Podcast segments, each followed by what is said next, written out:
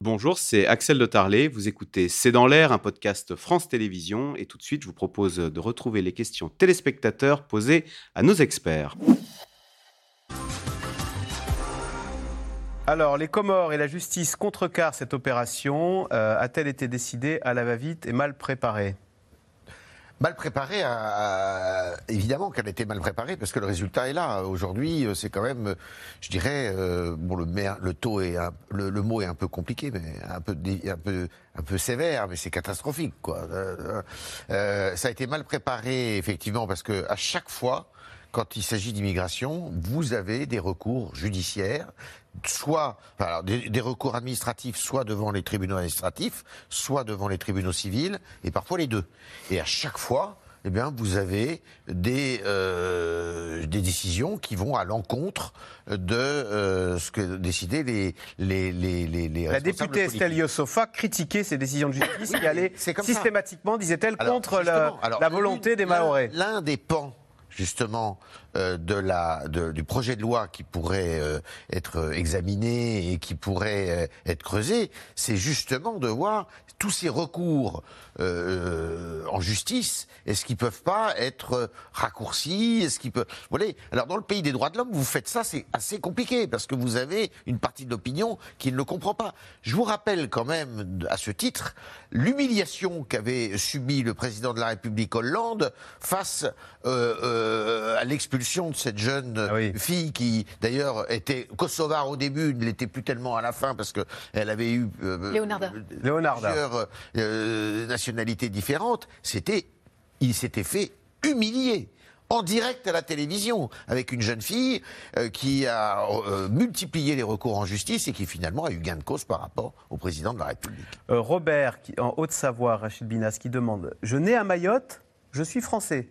C'est ça? Alors, euh, oui. C'est durci, il faut attendre. Alors, il faut non. Oui, alors c'est euh, pour. Euh, il un des deux parents doit avoir trois mois, trois mois. d'avoir un des parents euh, ayant une présence depuis plus de trois mois sur le sol sur le territoire. Ouais.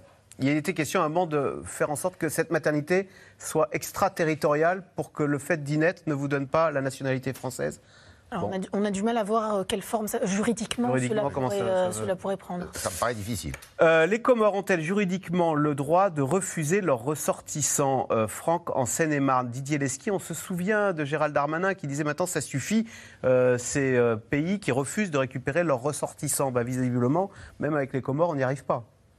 Mais ce n'est pas le seul pays avec lequel il y a à chaque fois une discussion pour euh, que ces pays réadmettent leurs ressortissants. Et je dirais même, indépendamment de la question de l'expulsion, on se souvient que pendant la crise Covid, par exemple, des pays euh, du Maghreb euh, refusaient le retour de leurs ressortissants pour des raisons sanitaires, alors que nous, on avait une politique absolument inverse, c'est-à-dire d'aller les chercher. Ça veut dire qu'on est faible ou qu'on ne sait pas se faire respecter Non, ça veut dire qu'à chaque fois, on ne peut pas faire la guerre et ce n'est pas une politique de canonnière. Hein. je veux dire, il faut quand même rester raisonnable. Mais c'est une discussion et c'est vrai qu'un des droits inscrits dans la charte des droits de l'homme de l'ONU, c'est que on ne peut pas empêcher quelqu'un qui appartient à un pays et qui a la nationalité de rentrer dans ce pays, sauf à. à... comprendre que ça puisse euh, instruire un procès en impuissance de ceux pas qui simplement nous gouvernent, quand sur 3000 OQTF, il n'y en a que 80 d'exécutés.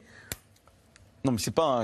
Bien sûr que c'est ce qui choque, mais d'une certaine manière, moi, ce qui, puisque ça fait très longtemps que je, travaille sur ces sujets, ce qui, entre guillemets, m'amuse, c'est que je vois que le débat avance et que maintenant on sait ce que c'est qu'une obligation de quitter le territoire français. Et on sait qu'on n'y arrive pas. On, a compris que c'était ce que c'était qu'un laissez-passer consulaire, alors qu'avant, euh, euh, on avait le sentiment qu'il suffisait de mettre quelqu'un, je dirais, dans un avion pour euh, qu'il regagne son pays. Parce qu'à vous écouter, il n'y a rien à faire. Vous dites, on ne va pas faire la guerre, donc à part faire la guerre, il n'y a rien à faire. Non, il y a faire, bien évidemment. Et il y a des pressions, on en a parlé, et en particulier des pressions de l'ordre économique et des pressions sur des élites qui ont, pour certaines d'entre elles, un passeport à la fois français et en l'occurrence euh, comorien, qui ont des enfants qui viennent faire des études ici et, qu'on accueille euh, à, bras ouverts, et qui, pour certains d'entre eux-mêmes, je pense par exemple à ce que raconte euh, l'ancien ambassadeur de France en Algérie, Xavier Triancourt, hein, dans certaines interviews, je crois, dans votre quotidien, hein, qui dit, bah voilà, en même temps qu'il y a des laissés-passer consulaires qui nous sont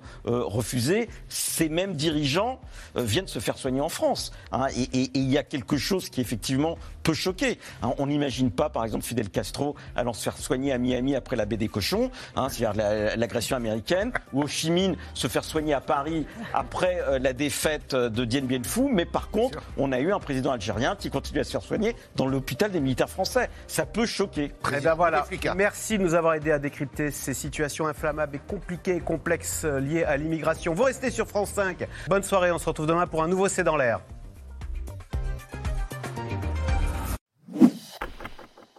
Merci d'avoir écouté C'est dans l'air. Comme vous le savez, vous pouvez désormais écouter l'intégrale, mais aussi l'invité ou vos questions à nos experts. Tous ces podcasts sont disponibles gratuitement sur toutes les plateformes de streaming audio. Et pour le replay vidéo, c'est sur France.tv, bien évidemment. À bientôt.